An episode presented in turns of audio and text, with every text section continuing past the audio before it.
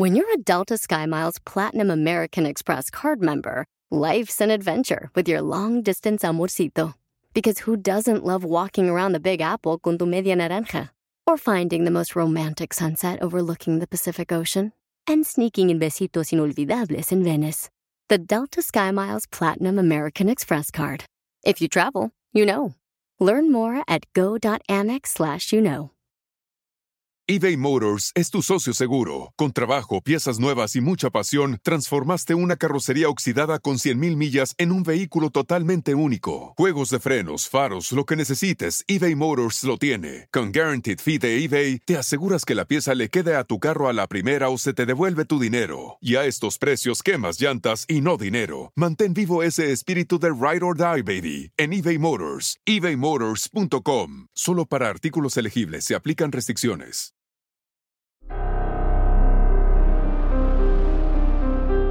En Código Misterio encontrarás temas relacionados con energías, cuarzos, sanaciones, meditación, ovnis, fantasmas, pirámides, misterios inexplicables, culturas antiguas y continentes desaparecidos. Pero también nos remontaremos al conocimiento de nuestros ancestros para vivir una vida más sencilla pero plena. Bienvenidos.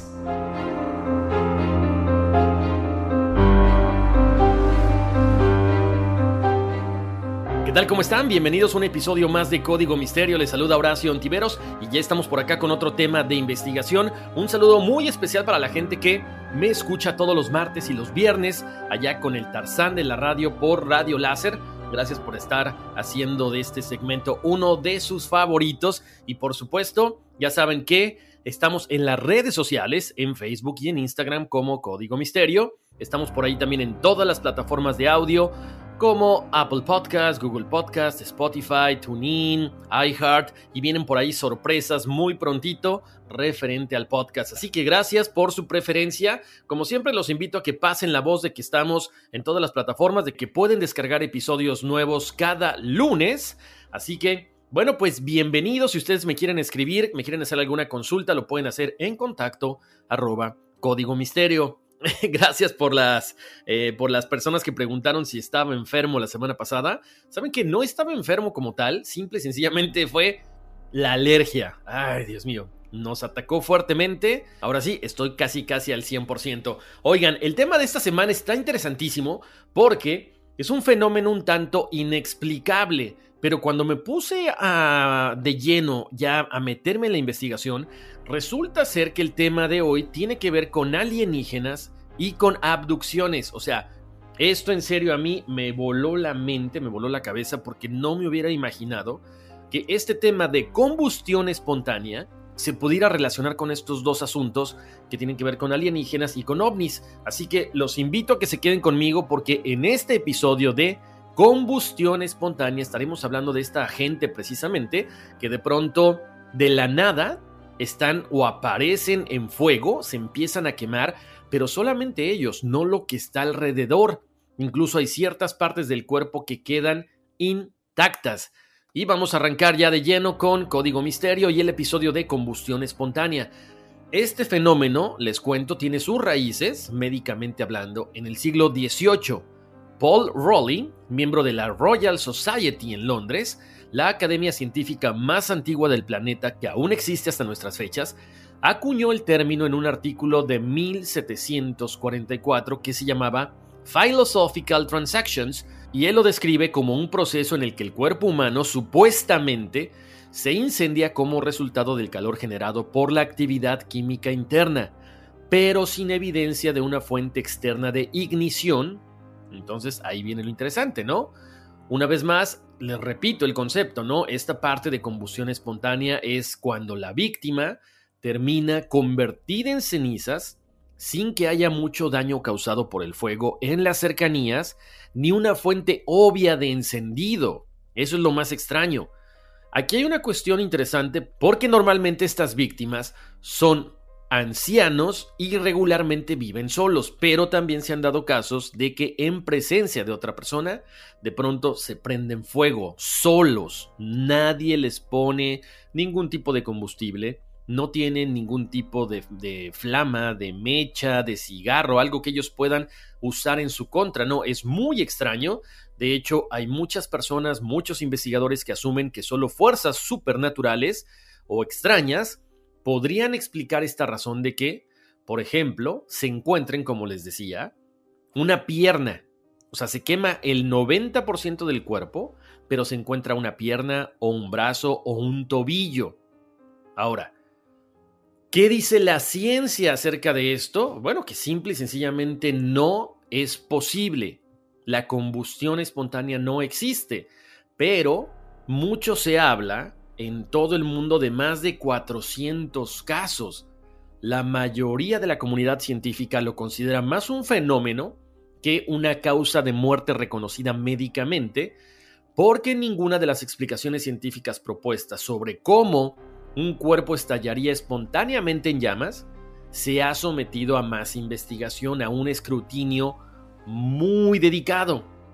Algunos de los primeros mecanismos propuestos se basan en ideas algunas ya obsoletas, pero que las vamos a platicar porque tienen su validez hasta cierto punto, como de que esta ignición dentro del cuerpo resultaría por un desequilibrio precisamente en los intestinos. Déjenme decirles que hay otra explicación victoriana de que el alcohol hace que el cuerpo sea inflamable, pero obviamente tampoco funciona. Digo, todo el mundo tenemos amigos que toman mucho y nunca se han prendido fuego, ¿verdad? Entonces, dado esto, las concentraciones de alcohol no son tan altas, incluso, volvemos al punto, se necesitaría una fuente de calor, una chispa externa para que en determinado caso esta persona pudiera estar prendiéndose fuego. Ahora, a pesar de que los investigadores, los científicos no han logrado ubicar con éxito una posible causa de muerte, no están convencidos de que la combustión espontánea humana fuera algo más que un accidente y por algunas razones específicas. También vamos a hablar de eso, de esas eh, aparentes coincidencias o accidentes. En primer lugar, pongan mucha atención, ¿ok? La limitación del daño a las áreas que rodean a la víctima no es tan infrecuente como parece. Muchos incendios son limitados. Además, mueren de forma natural como si se quedaran sin combustible. O sea, es que esta gente fallece, pero no es que se queme toda la casa, sino simple y sencillamente se quema el cuerpo o el 90% del cuerpo de la gente.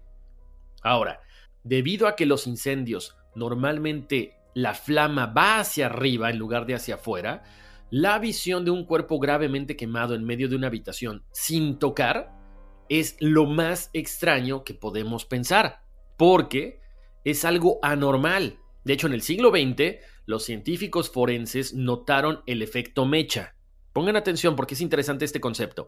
Es decir, la ropa usada por una víctima podría absorber grasa derretida que estaría actuando como una mecha de una vela, y esto crearía las condiciones para que el cuerpo arda durante un periodo prolongado.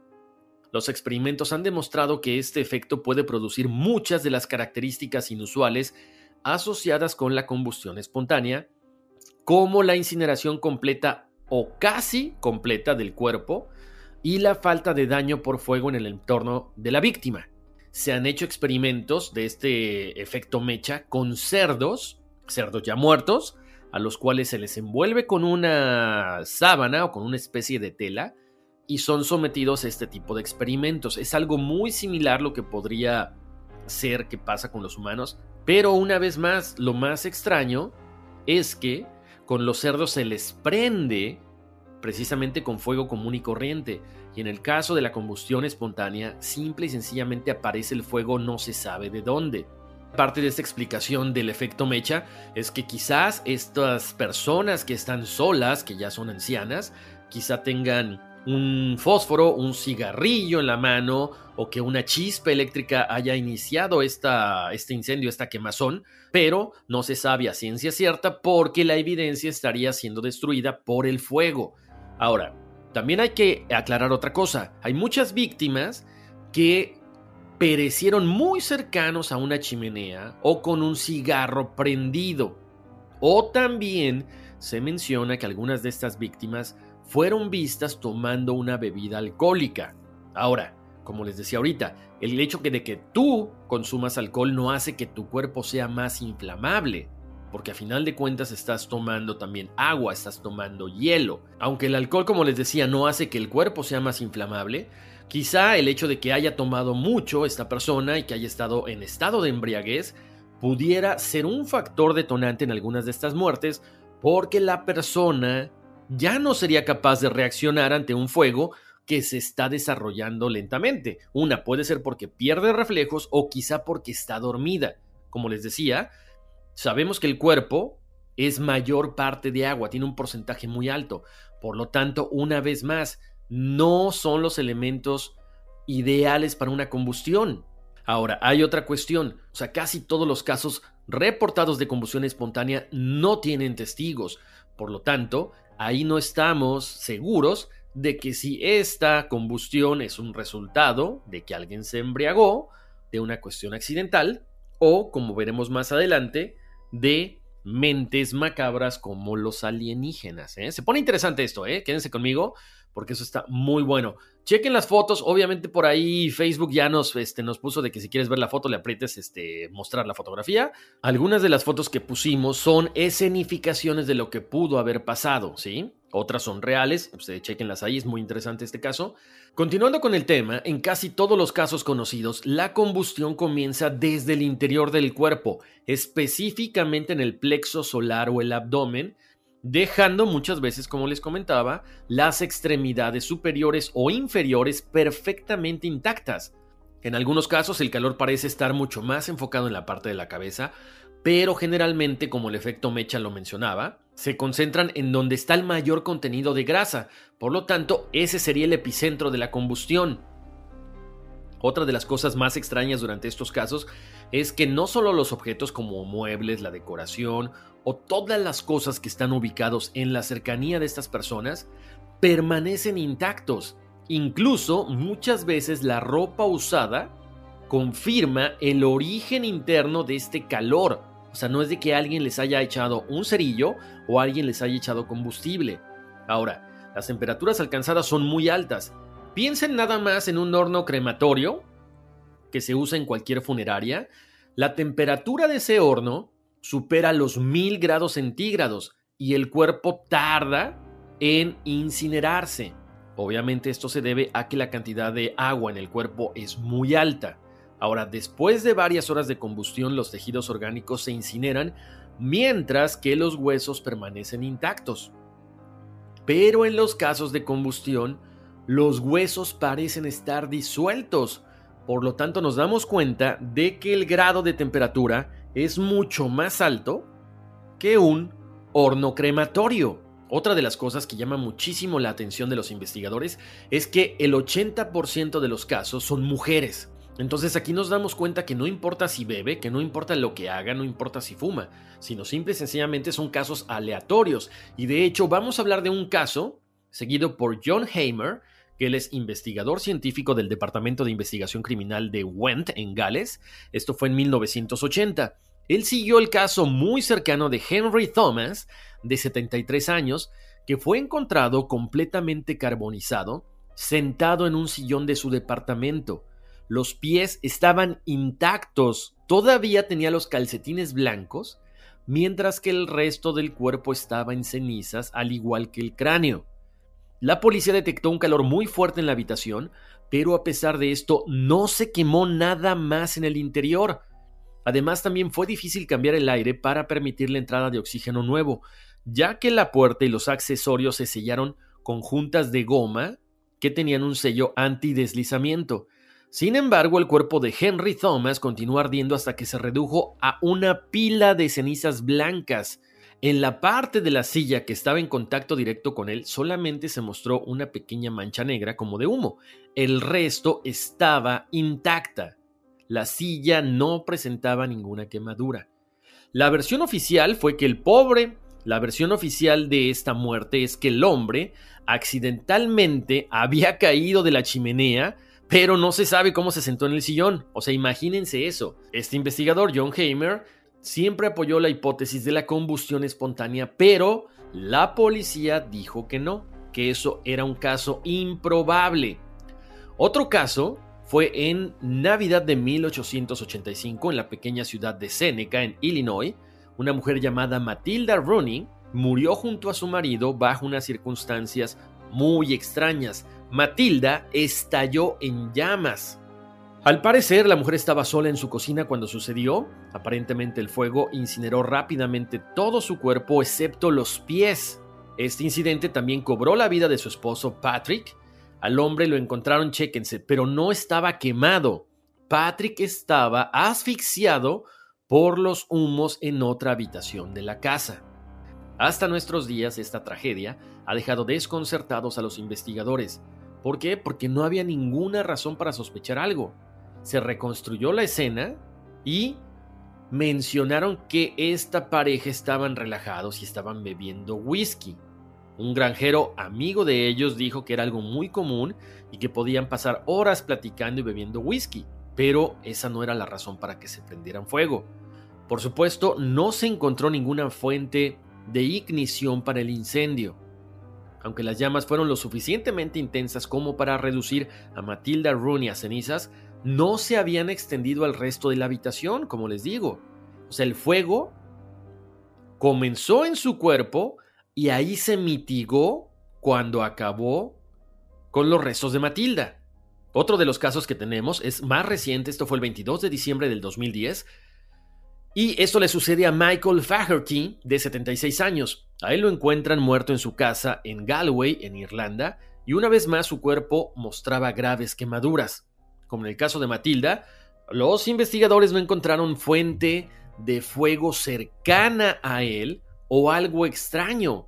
Por lo tanto, descartaron que había sido un incendio por accidente o un incendio premeditado. Los expertos forenses encontraron el cuerpo quemado de Faherty y el daño causado por el fuego tanto en el techo como en el piso debajo de él para tratar de explicar lo que le sucedió a este señor.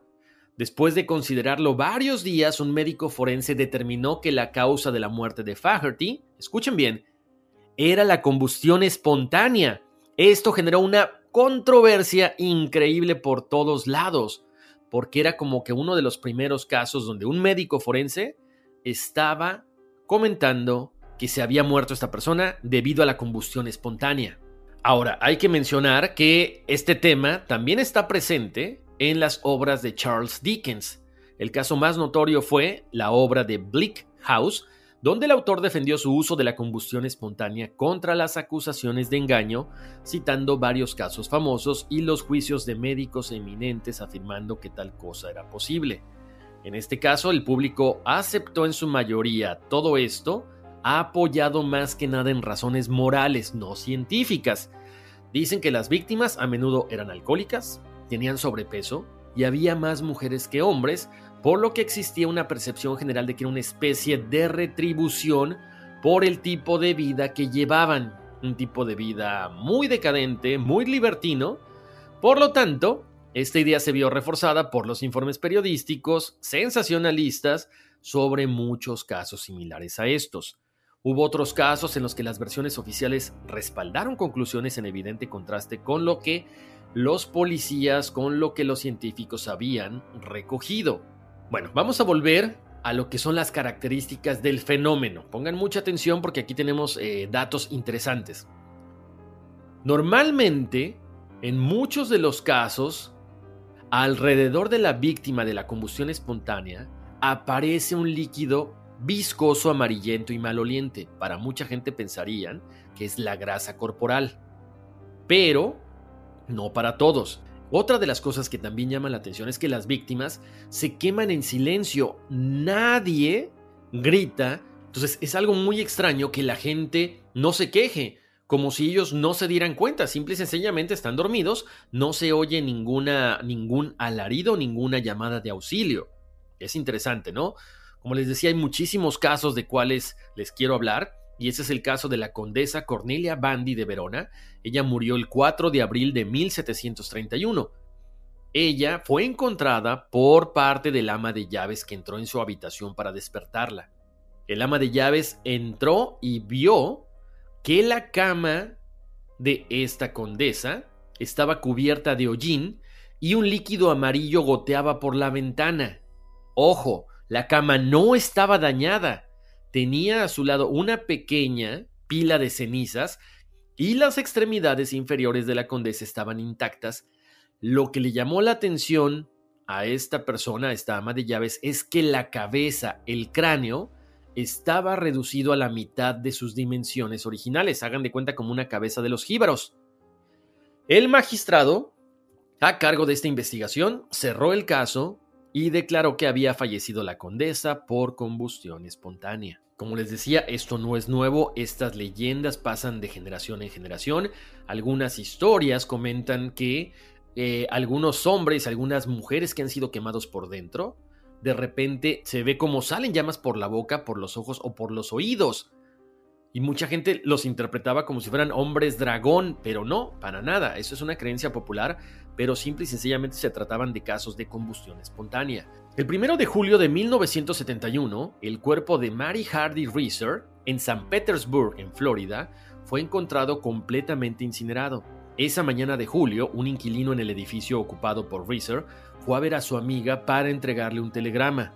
Él se alarmó por el intenso calor que se sentía por la puerta y específicamente en la manija. Cuando él trató de agarrar la manija y abrir la puerta no pudo, por lo tanto le pidió ayuda a dos trabajadores que estaban al otro lado de la calle.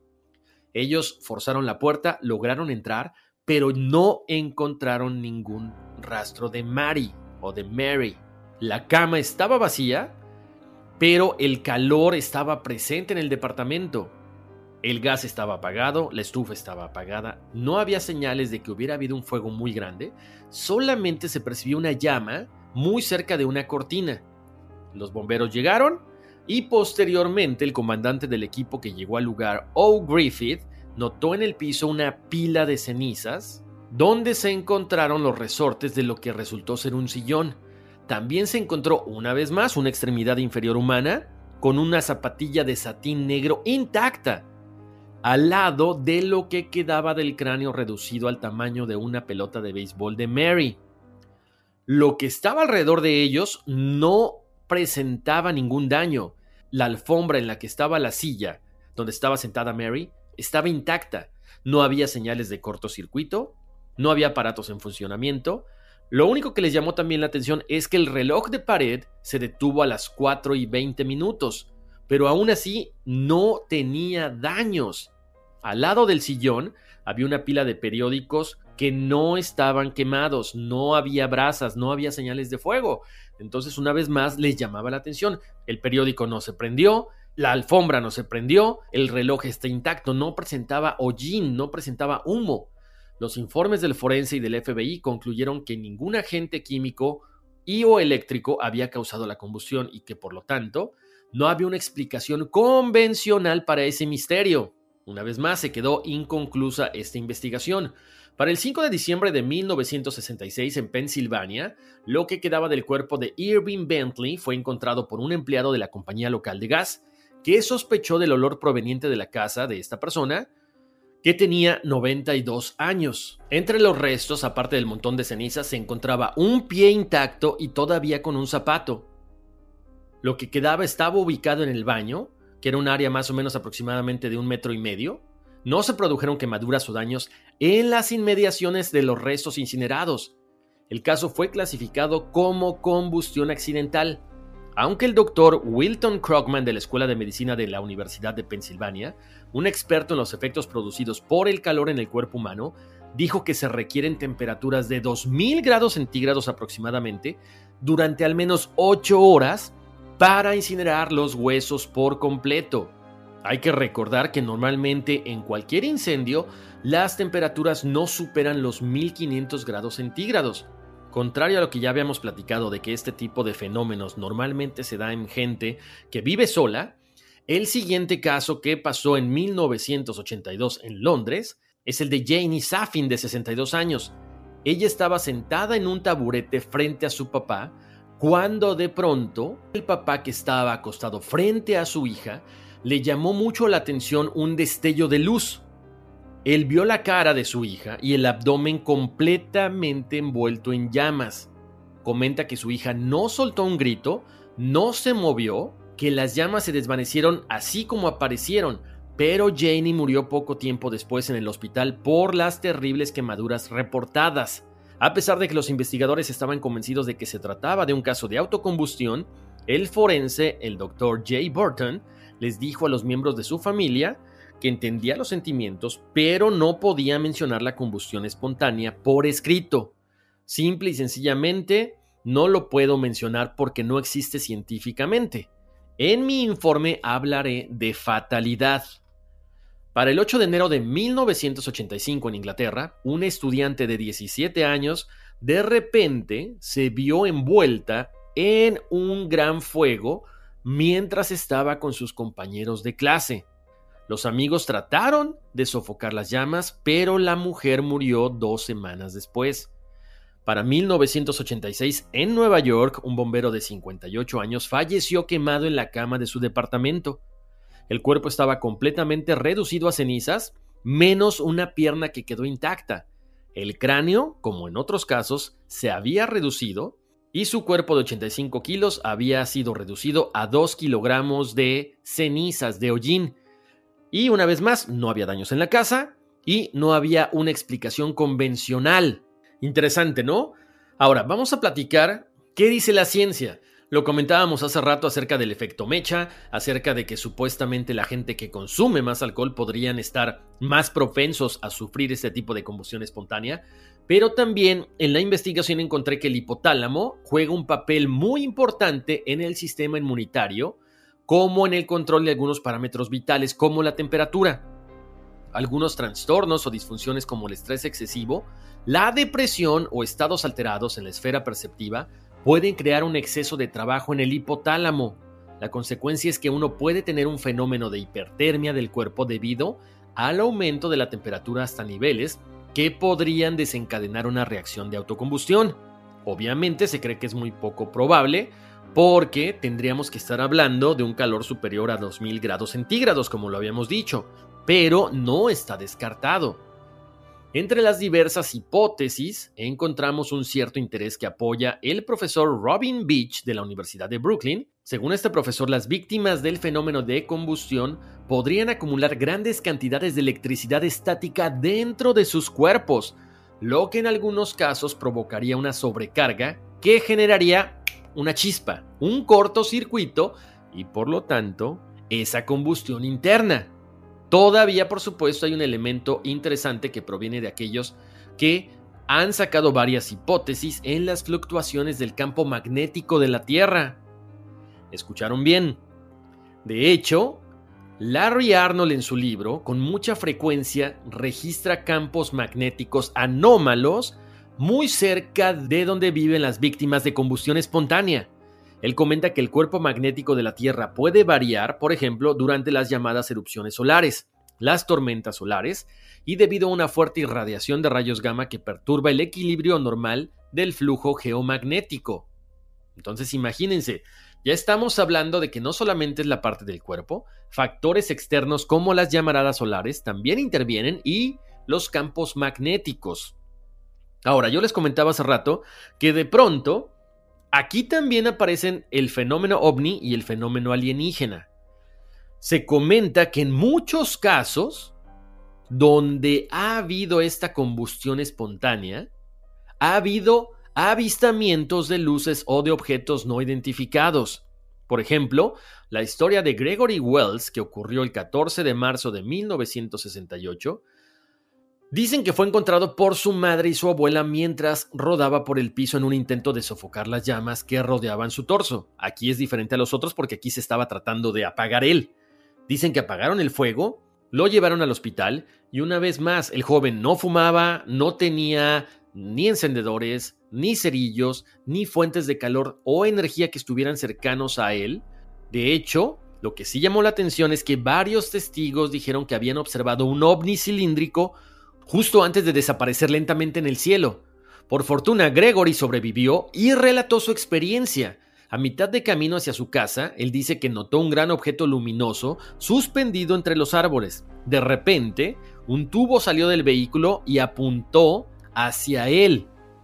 Vio cómo salía un rayo de luz y luego un destello o una explosión lo cegó hasta que se vio precisamente envuelto en esta llamarada que cubría su torso y su espalda. El informe final de la Oficina de Investigación Criminal de Ohio, que investigó la ropa, concluyó que no había una posible explicación convencional de vida a este fenómeno. Imagínense nada más.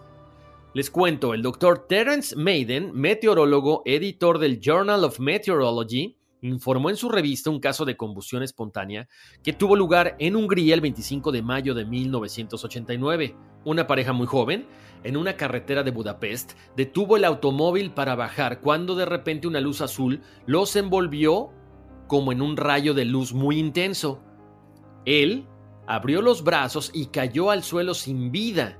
La esposa que estaba viendo la escena lo notó de inmediato y trató de pedir ayuda a un autobús que venía metros atrás de ellos. Y resulta que en este autobús venían algunos médicos que regresaban de un congreso. Estos médicos diagnosticaron que había fallecido en el momento. Lo que les llamó muchísimo la atención es que la autopsia, mucho más tarde, reveló que los órganos internos estaban completamente carbonizados, especialmente el estómago y los pulmones. O sea, este joven de 27 años que iba con su esposa había muerto porque se quemó por dentro. Ahora pongan mucha atención porque el famosísimo Larry Arnold, de quien ya habíamos hablado hace rato, de que tiene muchos casos de combustión espontánea eh, escritos e investigados, él mostró una correlación entre los lugares donde hubo algunos casos de combustión espontánea con las famosas líneas ley. O sea, se relacionan. Arnold notó que en una de estas líneas ley de unos 600 kilómetros Arnold notó que una de estas líneas ley de unos 600 kilómetros cruzaba cinco ciudades en las cuales entre 1852 y 1908 se habían registrado 10 casos de combustión espontánea.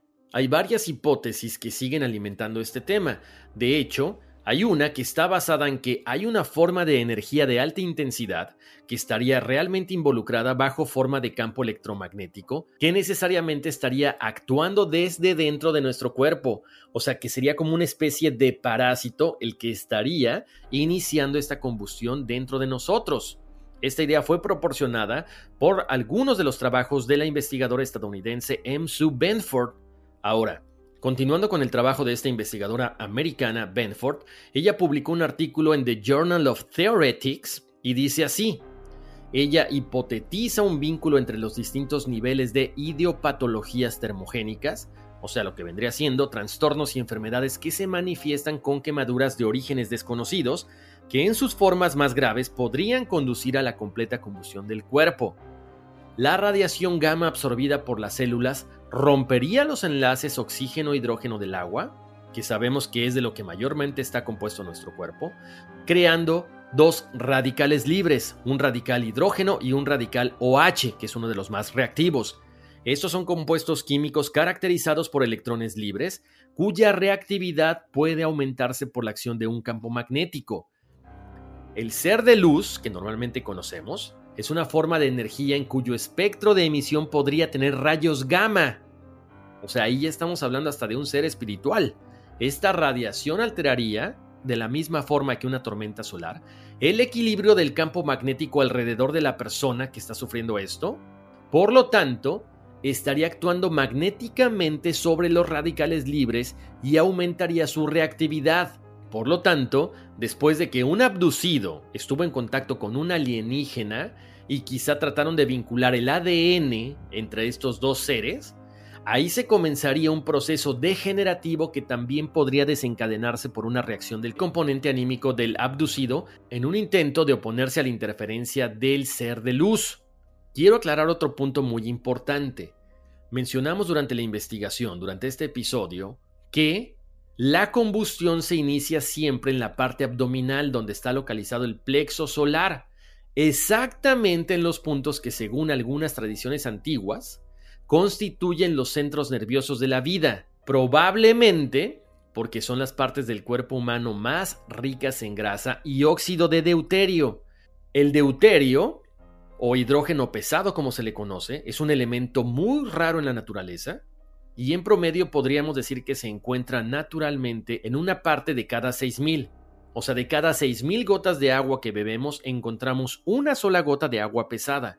El hígado, por ejemplo, contiene de 2 a 3 veces el deuterio contenido en las otras capas grasas del cuerpo. Estas grasas son entonces ricas en carbono e hidrógeno, cuya presencia aumentaría en gran medida la combustibilidad de los tejidos humanos. Continuando con el trabajo de Sue Benford y de Joseph Marino, publicado en el mismo Journal of Religion and Psychic Research, ellos comentan una hipótesis muy interesante que trata de arrojar luz sobre la forma en que se creó el santo sudario. Si nos damos cuenta ya relacionamos muchísimos temas acá. Pongan mucha atención. Este lienzo es muy famoso, pero también ha dividido mucha gente. De hecho, tenemos un episodio de él. Vayan a checarlo ahí en Código Misterio, en todos los podcasts.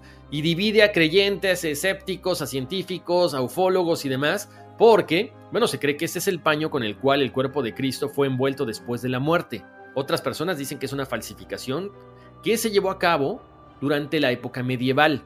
El hecho es que mientras ahorita no haya nada resuelto, pues hay varias teorías.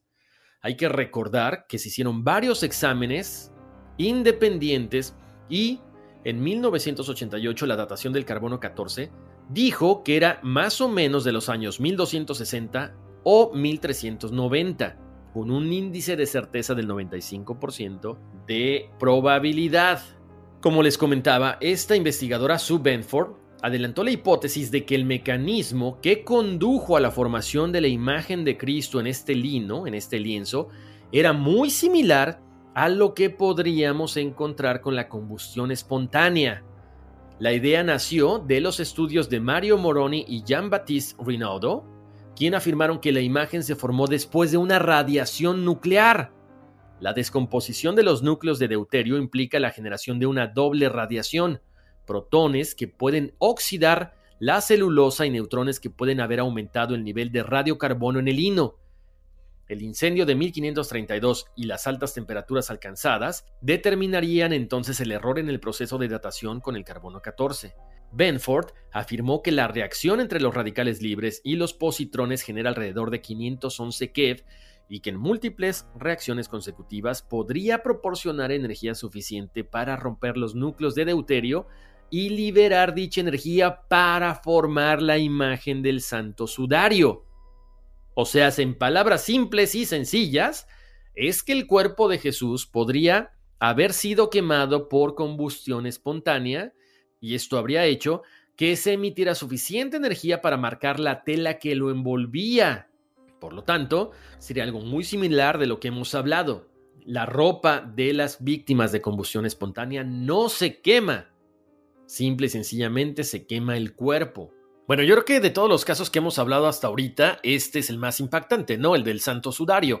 Pero déjenme decirles que hay el caso de una persona, específicamente un hombre, que fue juzgado por el asesinato de su mujer, de Nicole Millet. Ella había sido hallada quemada en una silla que estaba intacta. Durante el juicio, un joven cirujano llamado Nicolas Lecat convenció al jurado de que la muerte de la mujer era un caso de combustión humana espontánea. El acusado fue declarado inocente y el jurado dictaminó que la mujer había muerto por la visitación de Dios.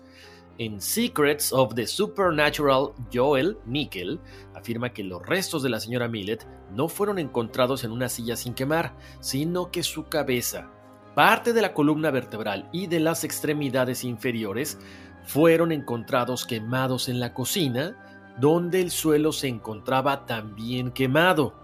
Nickel afirma que el marido fue realmente condenado, pero que la condena fue revocada posteriormente. Nickel se basó en tres fuentes para la reconstrucción del caso, elementos de medicina jurisprudencia, combustión espontánea y también los principios y la práctica de la jurisprudencia médica. Otro de los casos más recientes fue el de John Nolan y sucedió el 13 de diciembre del 2017. Él tenía 70 años de edad y mientras se encontraba caminando por Orchard Place al norte de Londres, de pronto se vio envuelto en llamas en medio de la concurrida calle. Algunos trataron de sofocar las llamas mientras otras personas corrían aterrorizadas. Nolan murió al día siguiente por causa de las quemaduras de tercer grado que cubrían el 67% de su cuerpo. La policía nunca encontró la causa por la que el fuego se inició.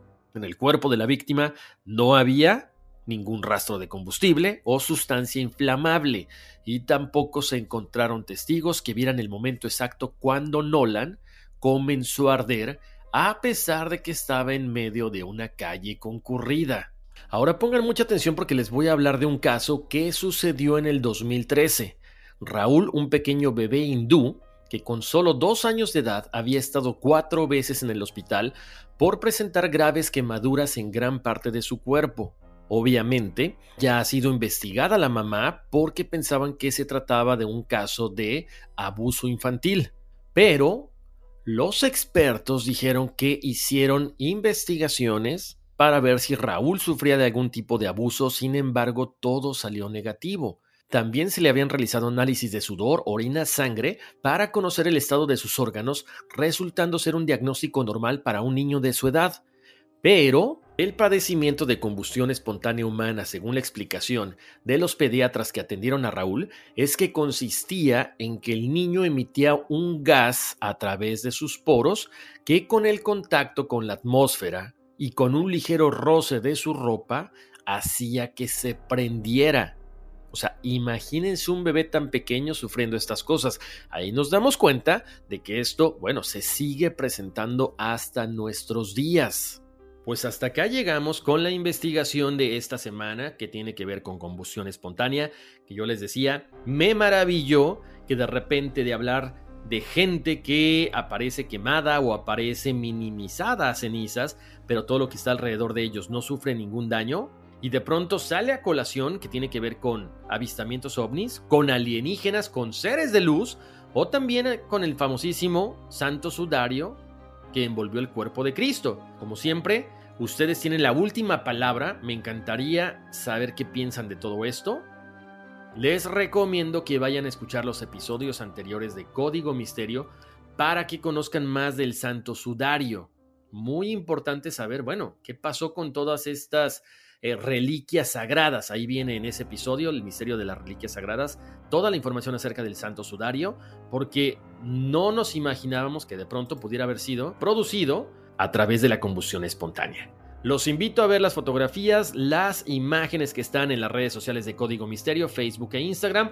Por supuesto, si tienen memes que quieran compartir conmigo, mándenmelas a mi contacto directito, al correo electrónico contacto arroba códigomisterio.com. Síganme en las redes sociales, descarguen el podcast en todas las plataformas de audio, tenemos sorpresas por ahí, vamos a seguir creciendo por fortuna, porque a ustedes les gustan estos temas y la comunidad de Código Misterio cada vez es mucho más grande alrededor del mundo. Les mando un abrazo muy grande, como siempre los invito a revisar los otros proyectos de los cuales formo parte todos por el nes.com. Ahí pueden encontrar bibliografía, los famosos tarots, algunas piedras o algunos cuarzos que estamos recomendando, pero también no se pierdan las entrevistas, los consejos, la nueva temporada de todos por el nes.com, donde hablamos de bienestar integral, donde hablamos eh, o entrevistamos a grandes líderes empresariales, líderes corporativos y por supuesto también a grandes famosos como gente de Broadway, como artistas, deportistas, cantantes y vendrán muchas sorpresas más. Les mando un abrazo muy grande. Recuerden, se habla mucho de este paso a la quinta dimensión. Preparémonos, meditemos, pasemos tiempo en familia, aprovechemos nuestro tiempo leyendo o viendo cosas que nos construyan. ¿Sí? Mantengamos la calma, ya estamos saliendo de todas estas cosas que de repente desbalancearon nuestro universo, pero si nosotros ponemos de nuestra parte, contribuyendo con nuestro granito de arena, tendremos una mejor familia, una mejor comunidad y un mejor mundo. Les mando un abrazo muy grande, como siempre, bendiciones. Nos escuchamos la próxima semana en otro episodio de Código Misterio y vámonos, que aquí espantan. I'm Chris Hahn, the Aggressive Progressive. Check out a new episode of the Aggressive Progressive podcast every Tuesday. You know, the election is heating up just as the year is winding down. Stick with me. I'll tell you the truth as I see it. Download the Aggressive Progressive on Pandora or wherever you get your podcasts.